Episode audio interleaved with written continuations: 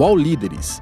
Este podcast traz entrevistas com presidentes, CEOs ou fundadores de grandes empresas nacionais e estrangeiras, debate e divulga ideias e projetos dos diversos setores da economia brasileira. Um oferecimento Interempresas, a parceria que simplifica sua vida e ajuda o seu negócio a crescer. UOL Líderes entrevista hoje o CEO global da BRF, Lorival Luz. Tudo bem, Lorival? Tudo, Tudo bem, certo? Beto, tudo bem.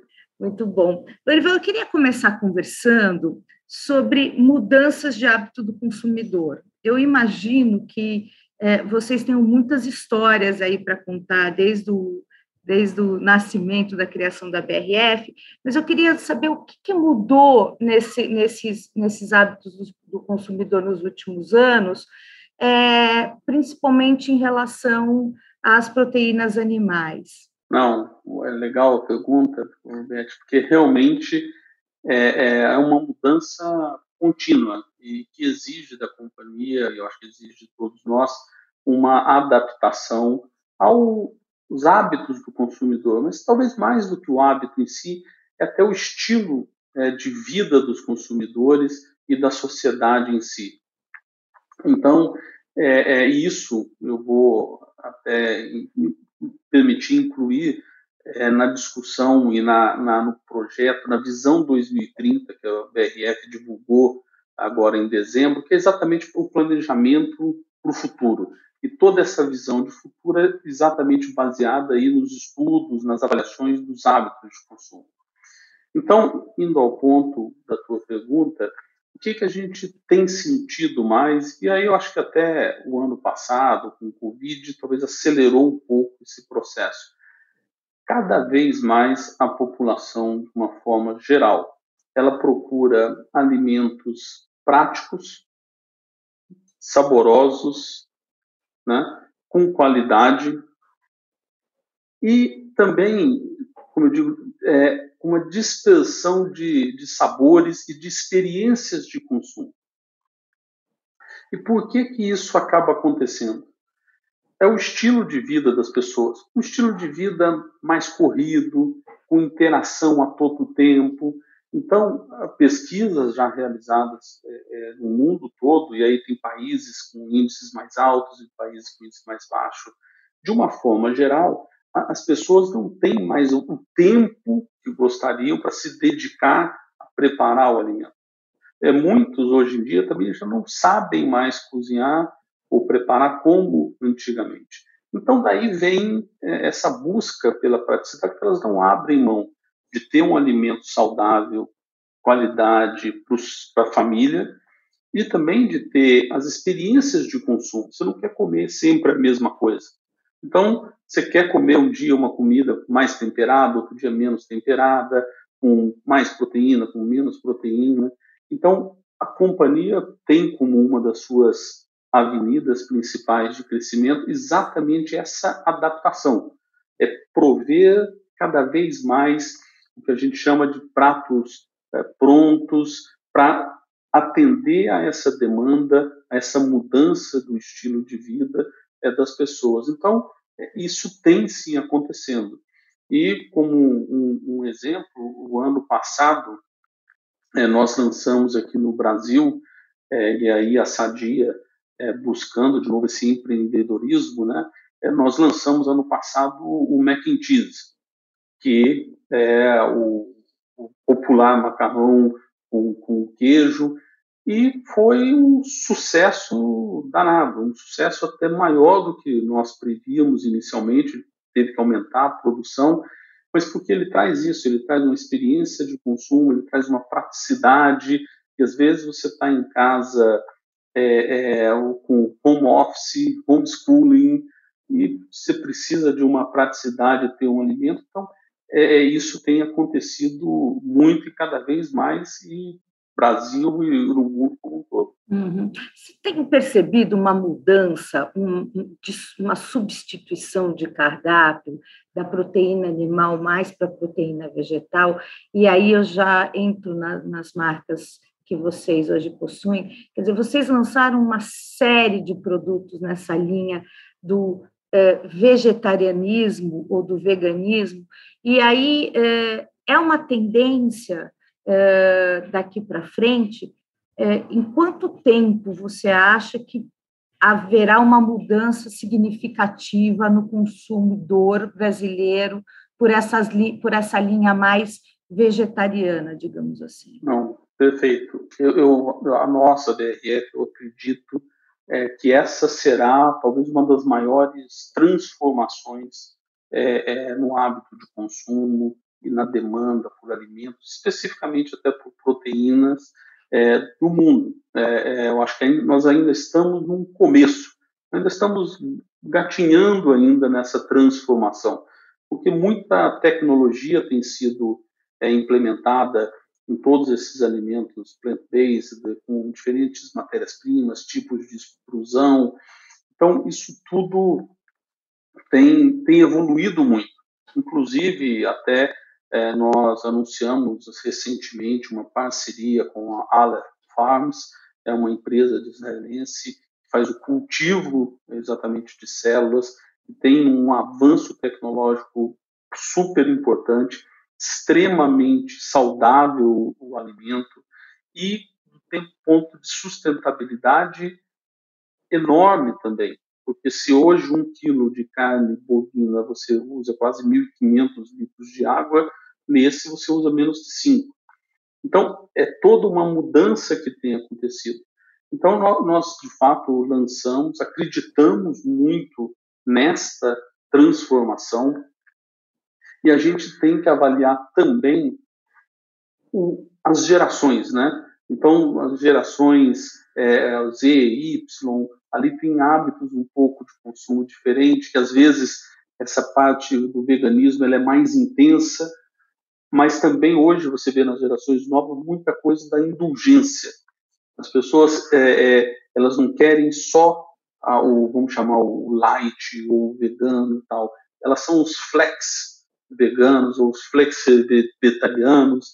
Então ela come às vezes é, é a comida vegetal, vegetal durante uns dias, mas ela se permite uma indulgência em determinados momentos.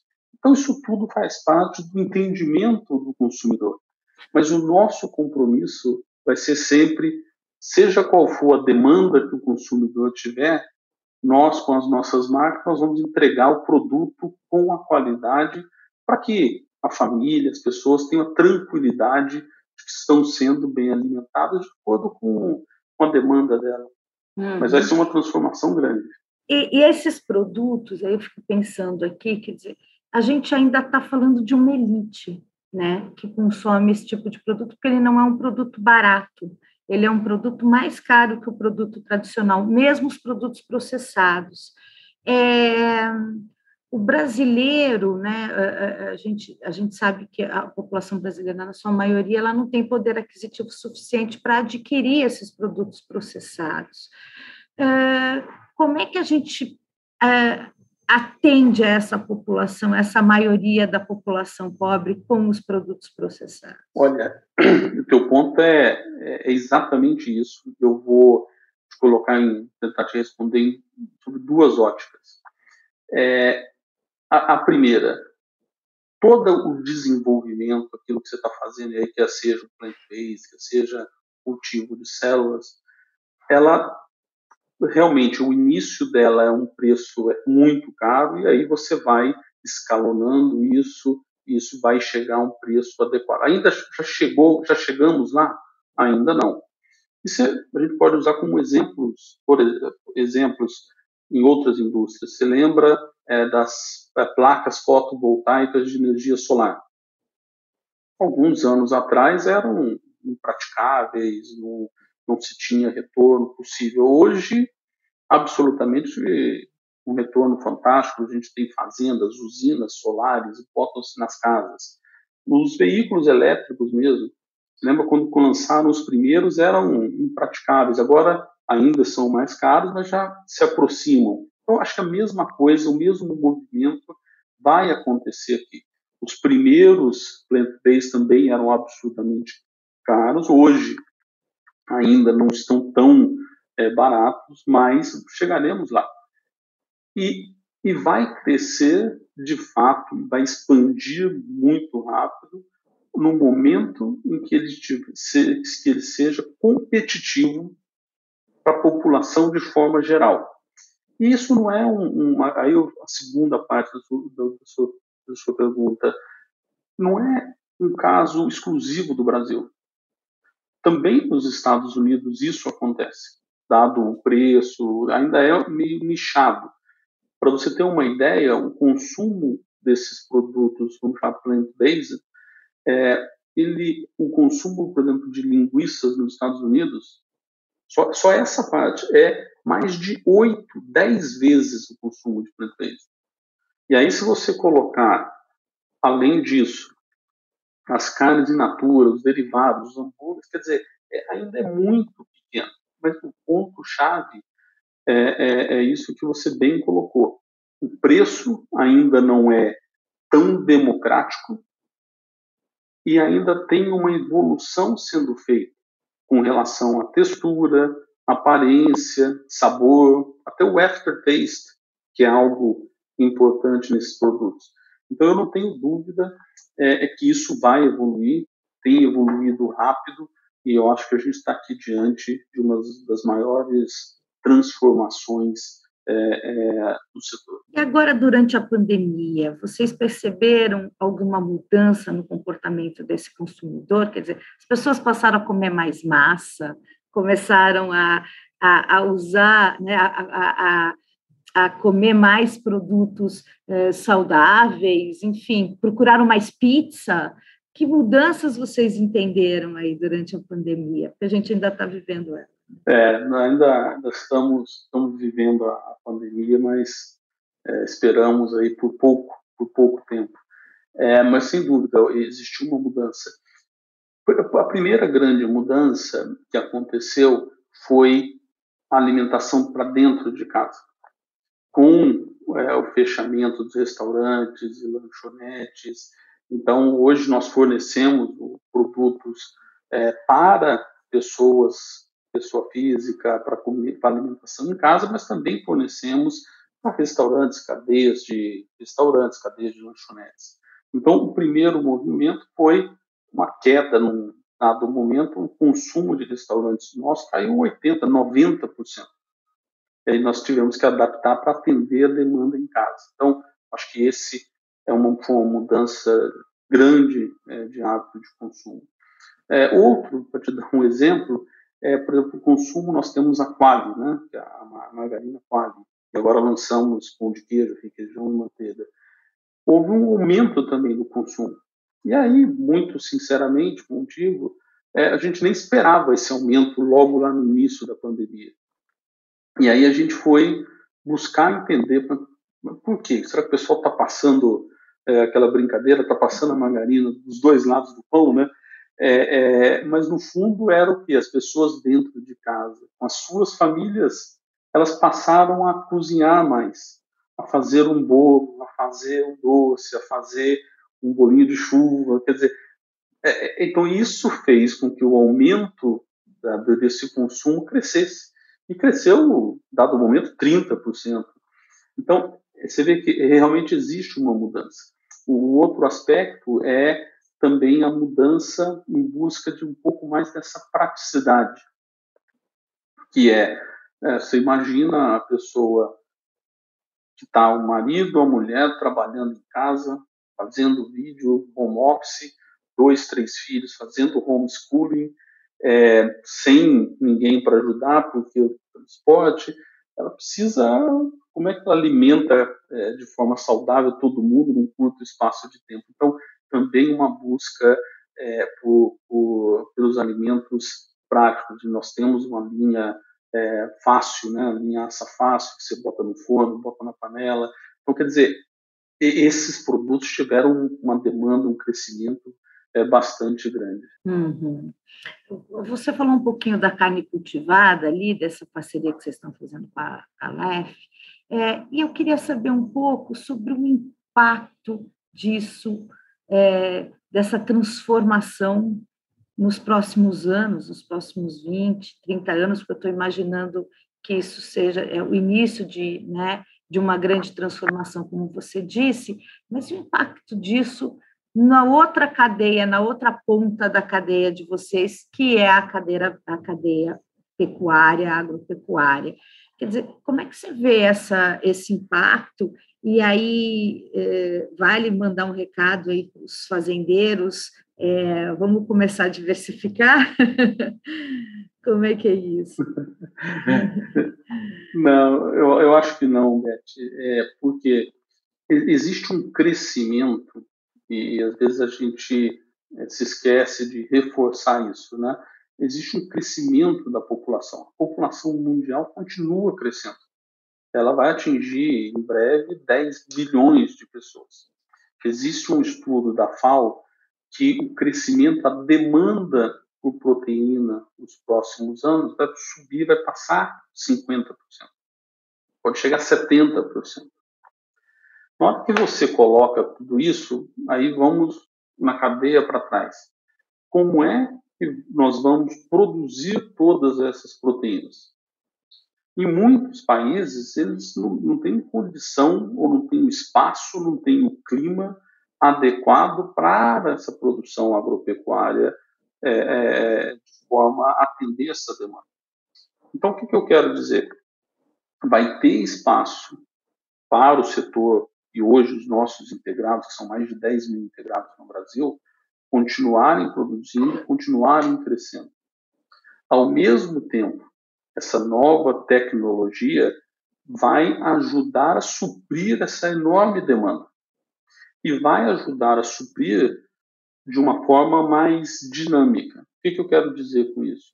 Hoje, se a gente precisa aumentar a produção, e aí eu não vou não, vou nos dois extremos, do, do, bovino, que é mais longo, e o do frango, que é mais curto, mas para a gente subir, crescer, é, é, por exemplo, de suínos, leva dois, três anos. E por quê? Porque você tem toda a, questão biológica, né? O suíno, a matriz precisa nascer, é, demora três meses, três semanas, três dias, nasce, aí precisa seis meses para engordar, aí você tem um novo ciclo, para ir lá no final desse ciclo de dois, três anos, você ter o aumento da produção. Quando a gente vai para essa tecnologia com cultivo de células, em um mês você aumenta a produção. Então, você traz um dinamismo maior, traz um tema de sustentabilidade mais eficiente e proporciona que no mundo inteiro você consiga colocar é, uma fazenda de cultivo de, de células em qualquer lugar. Então, assim, eu acho que, e aí olhando, e eu me lembro ainda quando a gente assistia lá os desenhos dos Jetsons, né, que era uma coisa irreal, mas a gente já está praticamente vivendo isso, é, eu não tenho dúvida que é, daqui a 20 anos, como você colocou, isso será super importante e será uma grande responsável pela matriz de produção, de consumo de, de proteínas no mundo como um todo. E, obviamente, por isso que a BRF está com essa visão é, de, dos próximos 10 anos aqui, já fazendo esses acordos para se preparar para isso. Uhum. Você falou de sustentabilidade e de meio ambiente, a gente pode falar um pouquinho de meio ambiente. Eu queria é, que você falasse como é que a BRF hoje trabalha essa questão da sustentabilidade, das embalagens, da logística reversa, né? porque a gente sabe que tem muito plástico ainda sendo uh, jogado uh, inadequadamente, sendo descartado inadequadamente. Então, queria saber um pouquinho como é que vocês trabalham essa questão da sustentabilidade dentro da BRF. Não, perfeito. É, hoje, é, até para colocar, é, isso já é um foco e a BRF tem trabalhado nisso há vários anos. É, agora, inclusive, nós temos uma vice-presidente é, liderada pela, pela Graziele Parente, que é dedicada e com foco nos temas de sustentabilidade, relações institucionais, reputação, porque essas coisas se, se comunicam. Né?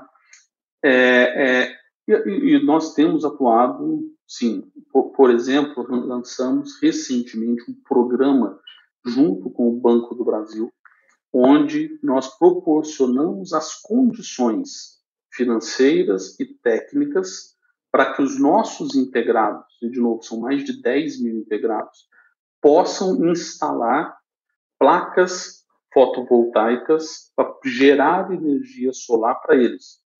Ou seja, o objetivo é que sejam autossustentáveis com energia limpa. Então, este é um dos programas. A gente também está é, tá avaliando e vamos fazer, colocar nas nossas próprias unidades. Então, também é um tema. Também estamos avaliando os caminhões que também fazem as nossas entregas para que eles sejam elétricos com energia limpa. É, são uma série de iniciativas. É, o tema que você colocou e é super relevante, eu acredito muito que a gente ainda tem espaço para desenvolver, que é o tema das embalagens. Hoje, a gente já tem mais, é, é da, mais de 80% das nossas embalagens são é, é, recicláveis e biodegradáveis. Mas a gente tá, pode evoluir um pouco, e isso é um desafio não só para o Brasil, mas para o mundo como um todo, como é que a gente faz essa, economia 360 girar do, do, ponto da embalagem. Então, nós temos hoje um grupo é, de pessoas trabalhando nisso, de como a gente consegue é, fazer isso girar. E, e, o grande desafio é como fazer a coleta adequada desse, desse, dessas embalagens. É tipo, você comprou lá o seu nuggets e você descarta, mas como é que a gente faz isso de fato chegar para que ela seja reciclável de uma forma mais eficiente? Então, tem muita coisa para fazer. A BRF tem na sua cultura, na sua crença, é, avançar nisso, a gente tem avançado, é, mas ainda temos uma boa jornada pela frente, mas eu sou absolutamente é, é motivado né, com relação a esse tema, me encanta é, e tenho certeza que a gente vai, vai liderar e ser é, protagonista nesses avanços. O All Líderes volta já. Empreender é um desafio, mas não precisa ser complicado. Inter Empresas. Soluções com zero taxas para você focar 100% nos seus negócios. Conta digital para MEI e PJ sem tarifas. Crédito para investir nos seus negócios. Maquininha de cartão com as melhores taxas tudo o que você precisa para a gestão de sua empresa em um só lugar. Inter Empresas, a parceria que simplifica sua vida e ajuda seu negócio a crescer. Vocês têm uma preocupação com a rastreabilidade dos alimentos, do que chega de, de, é, de matéria-prima para vocês, né? Porque a gente está falando muito de é, contaminação, de vírus, de é, doenças é, derivadas aí que são, né, cujos hospedeiros são os animais. Então, eu queria saber um pouquinho como é que vocês trabalham essa questão da rastreabilidade do, do, do da, da matéria-prima de vocês, das empresas que fornecem para vocês, dos açougues, dos frigoríficos, Olha, a, a enfim, nossa cadeia ou do, é das próprias fazendas, como é que vocês trabalham isso? Que ela começa lá no grão, quando a gente compra o grão, compra o milho, esse milho é, é, nós transportamos para as nossas fábricas de ração. Nessas fábricas de ração, nós preparamos a, a ração, levamos para as granjas que alimentam o, o, os animais, depois vai para o frigorífico, aí depois a gente produz os alimentos até chegar no centro de distribuição depois no consumidor.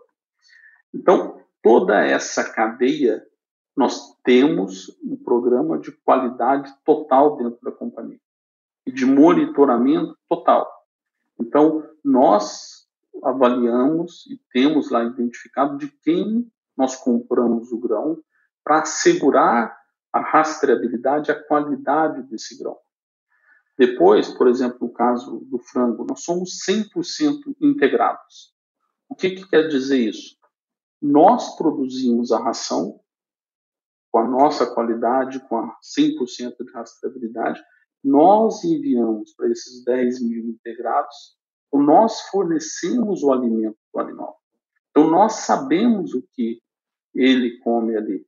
Então não corre o risco de dar algum produto inadequado que possa ter um impacto futuro, porque nós controlamos 100%. Nem todas as empresas são assim, mas nós fazemos isso para assegurar a qualidade. Então, nós temos 100% de rastreabilidade do que aquele frango se alimentou, porque nós produzimos a ração, nós compramos milho, os insumos. Então, toda essa cadeia, ela é controlada e ela é rastreável. E, então, nós temos essa preocupação até, até por um motivo adicional, né? A primeira é com a qualidade do nosso produto. Tem um, um segundo ponto que é importante, que é a legislação internacional. Os países têm diferentes regulações, regulamentações, com diferentes exigências do que pode, o que não pode, é, do que tipo de insumo, do que tipo é, é, é de ração que eles podem se alimentar. Então, nós temos que atender a nossa, a nossa de qualidade e também, se eu vou exportar para a China, tem uma especificação, se eu vou exportar para o Japão, tem uma especificação. Então, é indispensável, uma empresa como a BRS, para a nossa empresa, ter essa rastreabilidade de ponta a ponta. Então, é por isso, inclusive, a importância desse sistema nosso é, de integração para assegurar essa rastreabilidade, essa adequação é, é, à qualidade e também ao atendimento regulamentação. Uhum. Você acredita que o consumidor no futuro vai ter isso, vai ter esse tipo de informação? Quer dizer, eu vou conseguir pegar uma embalagem de um, uma das marcas da BRF e saber que aquele frango que eu estou consumindo consumiu aquele milho daquela fazenda, com aquela ração, é, daquele integrado de vocês. Você acha isso possível, que o consumidor tenha isso no futuro? Eu não acho, não, eu tenho certeza que, que será assim. É, hoje, inclusive, para algumas linhas de produtos nossos, e aí eu destaco a, a Sadia Bio. Sadia Bio é uma linha é, de produtos é, que tem determinada especificação. E você pode ir lá com o seu celular na embalagem, no QR Code, e você sabe o produtor que criou esse frango.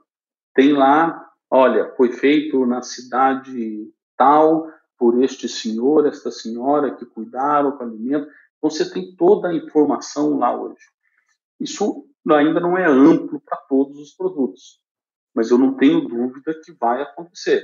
É, a, a cada vez mais nós temos, é, que envolve rastreabilidade, tecnologia, então isso, isso vai evoluindo. Nós temos um, um programa enorme é, de transformação digital dentro da companhia, que envolve isso também. A gente vai investir quase um bilhão de reais nos próximos anos para fazer essas adequações, e não tenho dúvida, o resultado disso é que você vai poder, todos os produtos em dado momento, rastrear, colocar um QR Code e vai aparecer, é, olha, isso aqui, o milho foi comprado no Mato Grosso, foi produzido pela senhora tal, na fazenda tal, sabe? Não tenho dúvida disso. Uhum, muito legal isso, né? Se a gente chegar a esse, é bastante interessante. A gente está falando ainda um pouquinho de sustentabilidade e você tocou num ponto importante, né? Como é que o mundo, é, como é que as empresas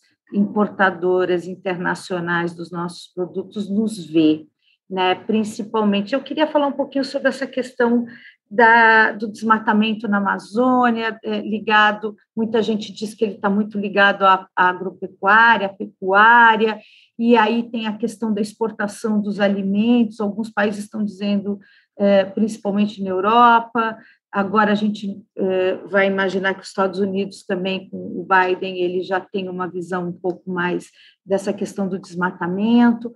Como é que você vê isso, Lorival? Quer dizer, e, e como é que a, a, BRF trabalha com essa questão? Olha, é, nós trabalhamos da seguinte forma: nós temos isso e temos a total consciência, acreditamos que o tema e aí vamos expandir até o conceito que se tem usado de emergência climática, né? não é nem de transformação, nada de uma emergência climática, ela exige a responsabilidade de todos nós. Então, cada um tem que fazer a sua parte.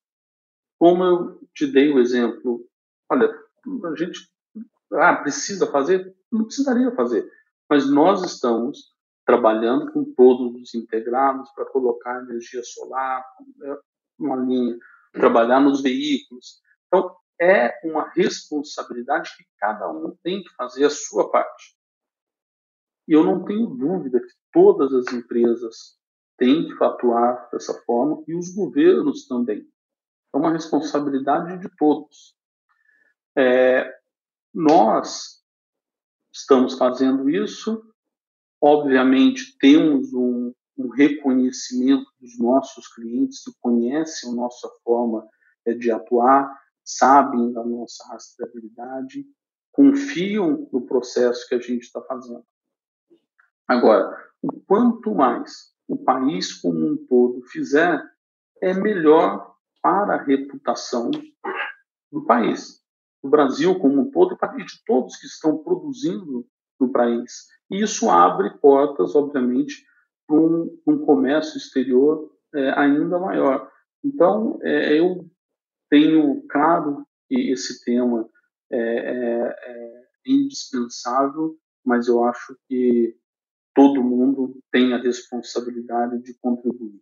É, cada um tem que fazer ali a sua parte, aquilo que está a seu alcance, é, é, não tenho dúvida é que vai ter uma evolução em relação a isso. Uhum, você acha que com, enfim, que vai ter um movimento para melhorar ou para, é, enfim, para controlar melhor essa questão do desmatamento aí nos próximos anos? É isso que você está falando? Eu, eu, não tenho, eu sou um otimista. Eu sou sempre uma pessoa que pensa positivo. Então, eu, eu não tenho dúvida é, que esse é um tema importante e relevante, como eu disse, é uma emergência climática que precisa ser tratado e que cada um tem que fazer a sua parte, desde o indivíduo, das empresas, a sociedade como um todo, os governos. Então, eu tenho a crença é, e quero acreditar e acredito que a gente, que nós iremos evoluir como nação e como população nesse tema. Uhum. É um caminho um sem volta, a gente tem que fazer. Falar um pouquinho de exportação, né? A gente, uh, vocês exportam hoje para 130 países, me corrija se eu estiver errada, é, e 45% da produção da empresa hoje é voltada para exportação. Queria que você falasse um pouquinho para que países vocês exportam, para que países vocês exportam e quais são as uh, e quais são as características, uh, quais são os diferenciais dos produtos. O, a mesmo, o mesmo produto que eu como aqui no Brasil, eu brasileira, é, o, o, americano come, o asiático come, como é, quais são essas diferenças? É, esse é um tema, é um tema assim, muito interessante, ele é apaixonante até, porque realmente existem é, diferenças, e eu vou é, citar algumas delas. É, por exemplo, a, a, a Sadia, a né, é, como é falado lá é, nos Emirados Árabes e toda aquela região ali, é, a Sadia já está lá, e aí há quase 50 anos. Então, de fato, bastante, conhece muito lá o mercado. E lá é Sadia. É, e lá, é, por exemplo, é, eles comem lá o que se chama, a gente chama de griller, que é o galeto, o galetinho. Aqui a gente está acostumado a faz o frango grande, aquela coxa grande, o peito grande, é, lá eles gostam, e uma questão cultural, até, até 1.400 eles compram, é, 1,4 kg. Aqui a gente tem de 3 kg, se você ter uma ideia. Mas eles gostam do de 1 kg, 1 kg e 100, 900 gramas. E aí, é, é, é, e nós hoje lá temos 45%, 50% do mercado, dependendo do país, é, até mais. E é tudo exportado aqui. Então, nós temos unidades que produzem para atender esse mercado. E aí, eu até indo nas minhas, quando a gente podia viajar, né? É, eu fui para lá muitas vezes, até entendendo por que, que é assim. E tem uma questão é, histórica, na verdade, que tem a ver com o clima também, que é como produzir um, um frango naquele país nas condições climáticas que eles têm, com calor. Então, desde lá do passado, muito passado mesmo, o, o frango ele não sobrevivia para atingir a plenitude do crescimento. Então se criou a cultura de se alimentar com ele um, um tamanho menor e virou um hábito que acabou ficando, né?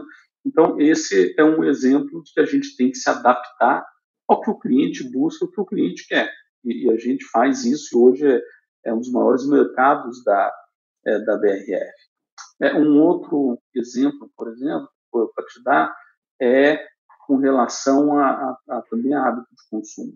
Enquanto na Europa, nos Estados Unidos, é, se gosta mais exemplo, da carne branca, é o peito do frango, por exemplo, nos países asiáticos eles gostam mais da coxa sobre coxa.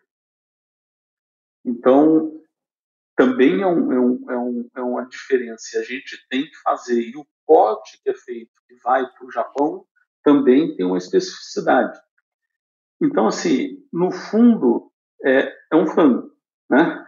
Mas cada um gosta de uma parte diferente, gosta de um corpo diferente, e, e, e, a gente tem que se adaptar. Então, volta aquele ponto, a gente tem que atender o consumidor.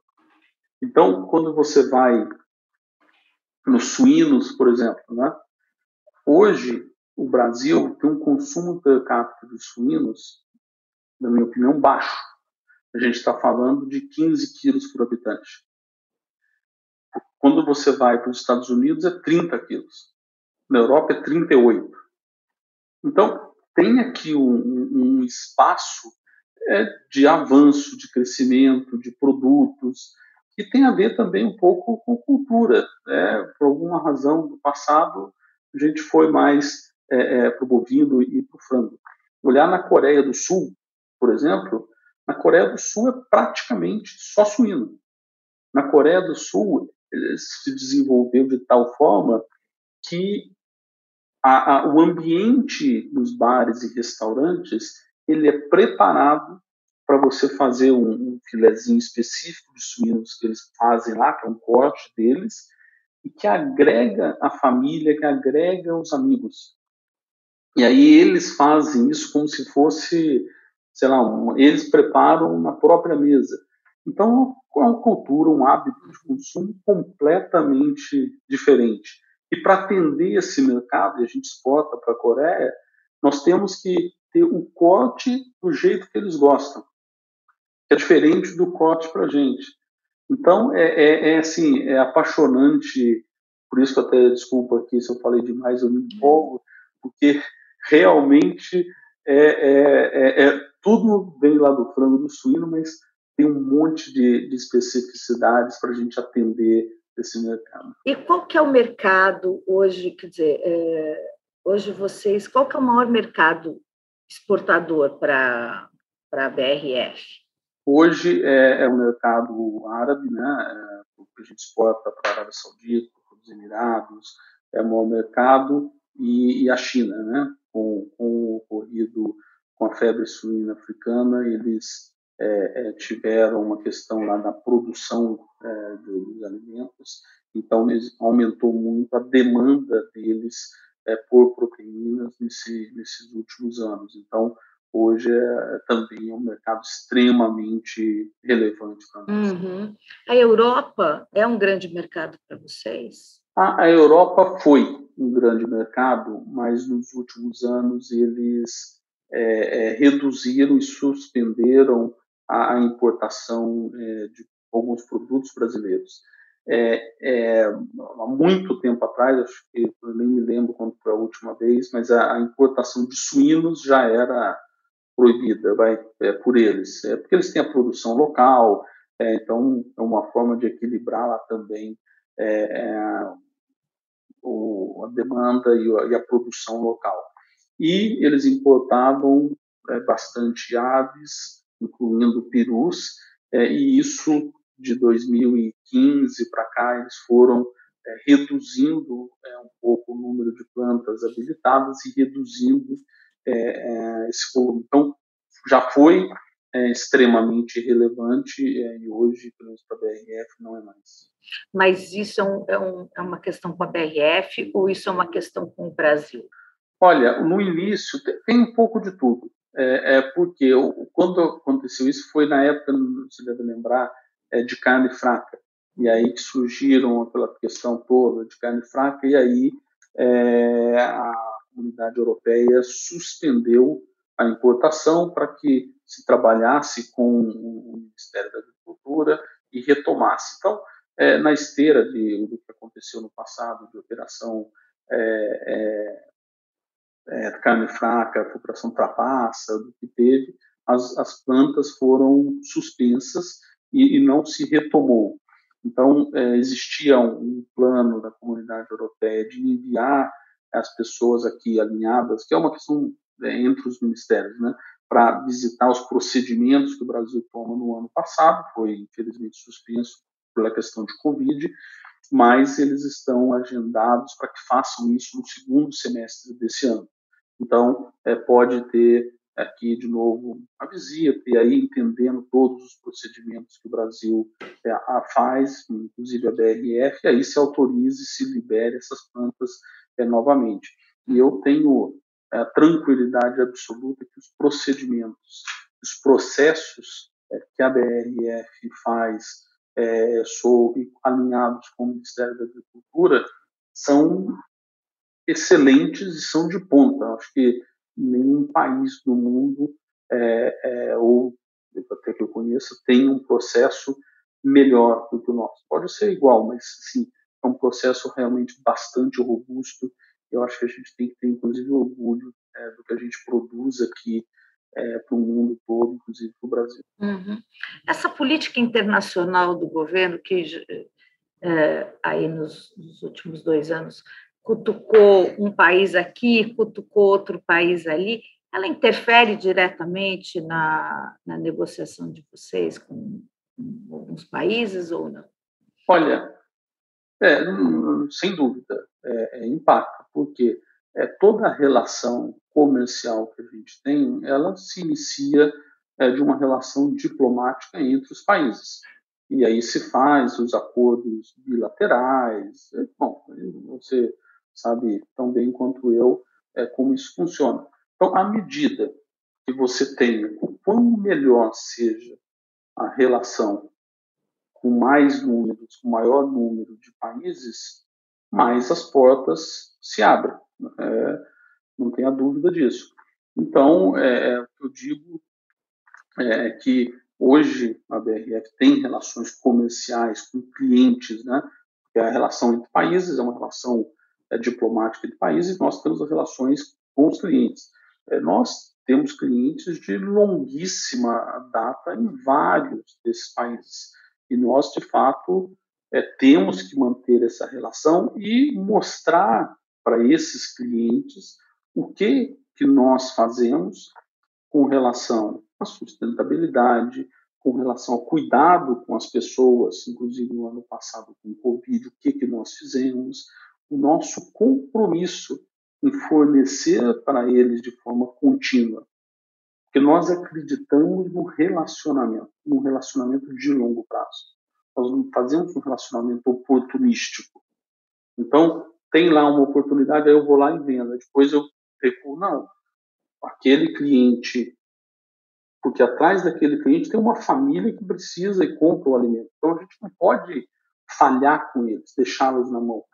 Então, esse relacionamento robusto com os clientes, acho que nos coloca numa condição de manter esse fluxo é, de exportação é bastante estável. Mas, o quão melhor for a relação dos governos e a relação diplomática, mais portas vão se abrir para a gente, para todas as empresas. Né? É, eu queria saber também, uh, Logo ano passado, logo no início da pandemia, você disse o seguinte: olha, em dois meses, acho que esse momento crítico da pandemia vai passar. Isso foi lá para abril, maio.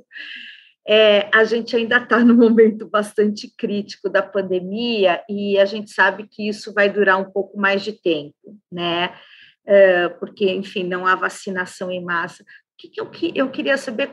Que, que vocês estão esperando? Quais são os, uh, quais são as, as, suas, os seus objetivos agora em 2021 em relação à pandemia? O que, que vocês estão fazendo para tentar uh, organizar a indústria, organizar o grupo para enfrentar esse 2021? Olha, é, você falou realmente, acho que março do ano passado aqui, é, nessa mesma época, acho que não só o Brasil, acho que o mundo todo estava vivendo é, um período de insegurança, incerteza, e, e aí, para responder a sua pergunta, eu vou até dividir ela aqui em duas partes. Uma, acho que o ano passado foi um ano de muito aprendizado, porque nós não sabíamos qual teste que era bom, qual teste que não era, se o teste era correto ou não, se fazia o PCR, e aí o IgG, o IgM. Então, só como um exemplo, ah, usa máscara, a distância tem que ser um metro, um metro e meio, dois, é, coloca isso, não coloca aquilo. Então, foi um ano de muito aprendizado e, ao mesmo tempo, que aprendendo, tendo que implementar os processos, tendo que ir fazendo os processos. E, e nós começamos isso é, bem antes da pandemia chegar no Brasil, ou bem antes da doença chegar no Brasil. Nós começamos isso no início de janeiro do ano passado, esse planejamento, para exatamente tentar se antecipar e aprender com o que foi lá fora. Então, é, aí, de fato, você lembrou o que eu comentei, é, porque eu esperava realmente que em dois meses, três meses, a gente tivesse resolvido. Mas, infelizmente, não aconteceu. Espero que agora a gente resolva rápido. Mas para esse ano, eu acho que com todo o aprendizado que a gente teve dentro da nossa empresa, é, eu sinto que hoje as pessoas já estão, pelo menos os nossos funcionários, com um nível de consciência muito maior, já sabendo o que fazer, os nossos times já sabendo, os processos implementados. Então, acho que a gente tem um ambiente hoje bem mais, vamos chamar, seguro dentro do nosso ambiente de trabalho. Os procedimentos foram todos implementados e estão acontecendo. Como é que a gente, na opinião, como é que a gente vai sair dessa? Infelizmente ou felizmente, é vacinando. E assim, e vacinar todo mundo, é, e vacinar, e também vacinar, e vacinar, e vacinar. Porque é, o, é, o, é a forma de, a gente vencer essa batalha. A gente olha os dados é, é de países que vacinaram determinado, até no Brasil, é, é, determinadas faixas etárias, naquelas faixas etárias já não tem mais contaminação, já não tem mais Covid. Então, assim, o quão mais rápido a gente conseguir acelerar esse processo de vacinação, o quão melhor e o quão mais rápido é, nós sairemos é, desse momento triste, difícil que a gente está atravessando. E vamos falar um pouquinho de, de dinheiro. o, a, a, BRF fechou 2020 aí com lucro líquido de 1,3 bi, é, porque vocês vieram num processo de reestruturação em, desde 2018, que vocês tinham um, um prejuízo, amargaram um prejuízo bem grande de 4 bi, né? Como é que vocês fizeram essa recuperação, né? Como é que vocês saíram de negativo 4 bi para positivo é, 1,3 bi? E eu queria saber qual que é a tua expectativa agora para 2021. Tá bom. Olha, é, esse é um tema que eu acho que dá muito orgulho. Eu, eu tenho muito orgulho é, e tenho certeza que os outros nossos mais de 95 mil funcionários também têm muito orgulho é, dessa jornada. É, realmente foi uma jornada é, de muito trabalho, sabe, de muita humildade, de muito trabalho em conjunto, é, de saber ouvir, de contribuir e, e, e foi um trabalho onde a gente trabalhou em várias dimensões. Cultura da, da companhia, princípios de qualidade, de integridade, de segurança, inovação para lançar novos produtos, adequar novos produtos, para ter um mix mais adequado na nossa estratégia comercial de como atender. Nós aumentamos a base de clientes em mais de 100 mil clientes. Na verdade, mais de 140 mil clientes. Estão ampliando a nossa base de clientes, número de vendedores, dando um atendimento melhor. Trabalhando na agropecuária com mais eficiência. Na área industrial também, com implementação de processos em todas as nossas unidades, que é o Sistema de Excelência Operacional. Assim, eu vou pedir desculpas aqui para alguém se eu esqueci algum desses temas, que foram vários itens. E, e aí o resultado disso tem o um resultado financeiro, que está aí, né? É, redução da alavancagem, aumento de margem, volta à rentabilidade, mas também uma redução no turnover, por exemplo, da liderança da companhia, que estava na casa de 30%, veio para 8%, ou seja, do engajamento. Mesmo num ano difícil, como o ano passado, nós tivemos um índice de engajamento de 86% das pessoas motivadas e orgulhosas de estarem trabalhando na companhia.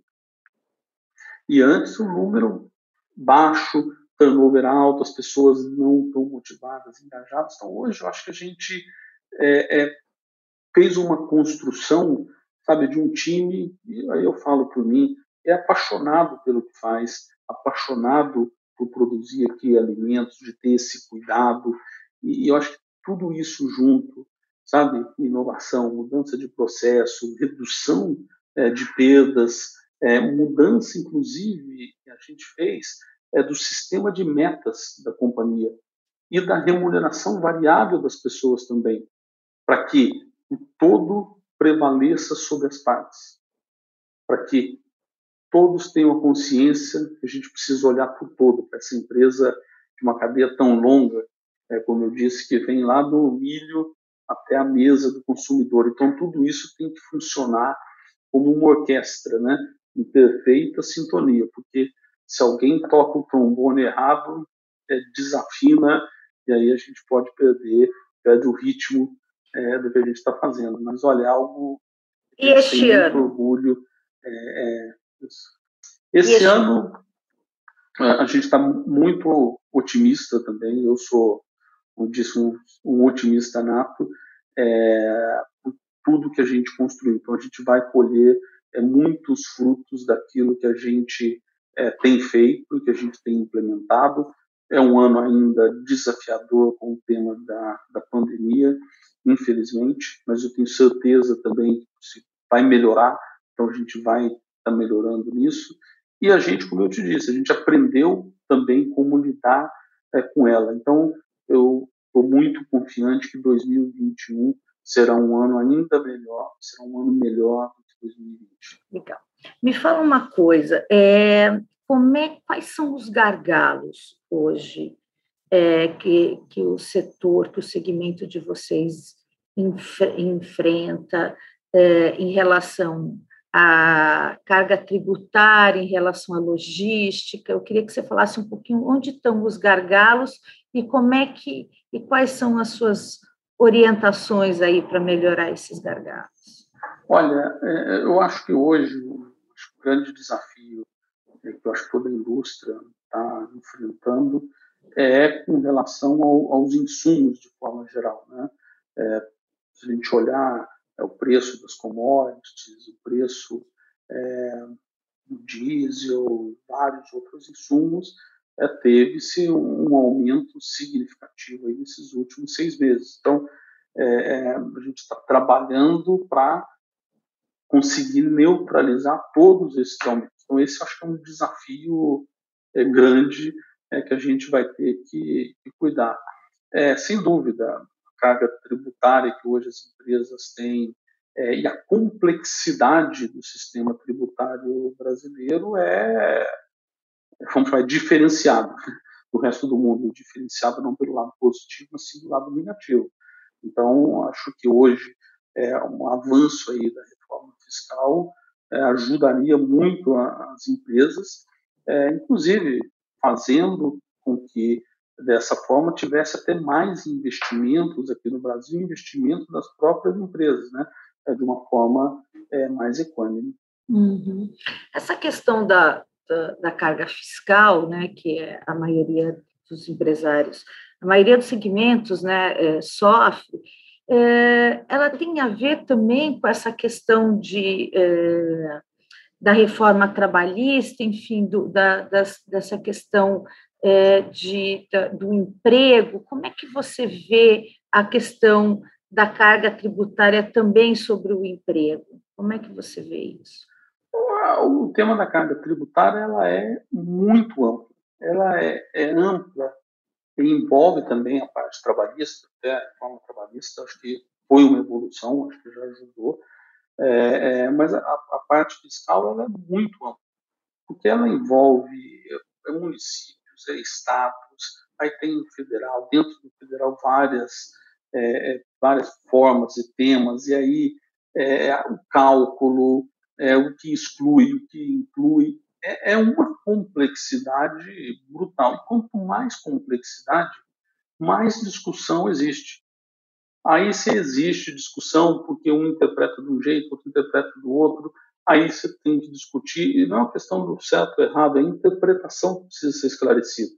Aí você leva num fórum, aí um determinado fórum num estado tem uma interpretação de um jeito, no outro tem de outro o volume hoje dessa discussão, desse desgaste que existe, ele gera um custo para as empresas que poderiam estar investindo em produção melhor, investindo até em melhores salários. Mas você tem que gastar uma enormidade nessas discussões. E, e, e se fosse um, se a gente tivesse um regime tributário mais clean, vamos chamar assim, e mais definido, a gente não teria que é, é, ter esse desgaste, essa discussão, esse dispêndio aí, e que poderia estar tá, sim sendo investido em algo mais efetivo para a sociedade como um todo. O CLIN que você chama é o quê? É um imposto único, por exemplo? É uma é, são impostos mais definidos, é, como ICMS, que se cobrem nos estados de, com alíquotas diferentes. Que, qual que é o clean? Qual que é o seu clean? É, é eu acho que eu não, eu não chego ao ponto de um imposto único, mas é uma simplificação.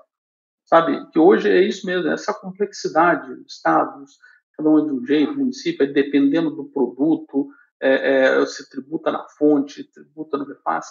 Então, assim, é, é essa simplificação que precisaria ter e, e, de forma clara, que evite essas múltiplas interpretações. Porque tudo aquilo que você tem múltipla interpretação, você vai precisar de alguém para definir ou para arbitrar. Só que para chegar nisso, você tem que ter um grupo de pessoas estudando de um lado, defendendo do outro, a legislação. E aí é tempo, é dinheiro, é recurso que você gasta em, em papel, né? É, é, é, que não é de fato produtivo, que poderia ser, ser usado na saúde, na educação, em outros setores.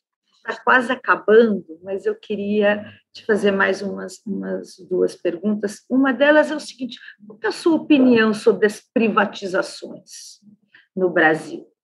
É, muita gente fala que o Estado é muito grande, que precisa de uma reforma administrativa. Qual é a sua opinião a respeito das privatizações? Olha, eu, eu acho que o Estado tem que se é, concentrar é, naquilo que ele seja indispensável e naquilo que a iniciativa privada pode atender é, dentro da, da, do que é a economia em si, de oferta, demanda, atender o consumidor, tem que buscar ser feito pela iniciativa privada. Por quê? Ela vai buscar eficiência. Quando eu falo de eficiência, é melhores produtos, até melhores atendimentos ao consumidor. Por quê? Porque ele vai ter um competidor que vai disputar aquele mesmo cliente. Então, é, é de fato, quanto mais eficiente a gente for nisso, acho que é melhor para todo mundo. O Estado foca naquilo que é essencial para ele, para trabalhar, e aquilo que não é essencial é iniciativa privada, e obviamente o Estado tem que cobrar, mas o consumidor vai cobrar. O consumidor é, que não satisfeito com alguma empresa, ele, ele, muda, ele vai comprar de outro. É o, é o meu caso. Se o meu produto não for bom, ele vai comprar de outro. Então, eu tenho que trabalhar para ter sempre o melhor produto e o melhor serviço para eles. Uhum. Você acha que a política interfere nos negócios? Olha, eu acho que, eu acho que hoje todos os negócios ele é, eu costumo dizer, ele é uma engrenagem de um relógio, né? E tudo interfere. Então, é, é, o ambiente político, a estabilidade política, a estabilidade econômica, a estabilidade regulatória, é, o risco país, é, é, toda uma, uma engrenagem. Quando a gente vai é, decidir é, fazer um investimento, é uma análise super complexa e a mesma coisa é, fei é feita pelas empresas lá fora. Elas avaliam o mercado, a demanda, o ambiente regulatório, elas avaliam tudo para tomar uma decisão. E eu não tenho dúvida, a política faz parte desse, desse bloco é, de decisão e ele joga a favor e joga contra. Né? Uhum. Que dicas práticas você daria hoje para quem quer empreender um negócio, um pequeno negócio, já que vocês trabalham bastante com pequenos negócios, e ou então quem quer empreender, enfim, fazer um, uma carreira de CEO global de uma grande empresa como a BRF? Olha, eu vou dizer o que eu, o que eu falo para meus filhos, olha, faça tudo bem feito. Não tenha de forma alguma é, a preguiça, vamos chamar assim, de fazer um algo mais. Porque o algo mais feito todo dia é o que vai te diferenciar. Quer seja numa carreira executiva, quer seja empreendendo no seu negócio. Se você fizer a média, você vai ser a média. Se você fizer algo acima da média, você vai ser alguém acima da média. Você vai ser uma empresa, o teu negócio vai ser um pouco melhor que os demais. Então, é, faça sempre alguma coisa acima da média, todos os dias, porque é isso que vai te diferenciar. Muito bom. Lorival, me fale uma coisa: o que, que a pandemia mudou na vida do Lorival? O que, que a pandemia trouxe de diferente, trouxe de interessante, ou que trouxe, ou que você precisou mudar mesmo? Olha, mudou, é, é, tem um lado bom, um lado ruim, né? É, mudou é, eu tenho que ficar mais em casa, é, então eu tomei conta de um pedaço da casa aqui, então eu atrapalho o dia a dia na casa, né? É, e, e, eu sinto muita falta é, do contato com as pessoas.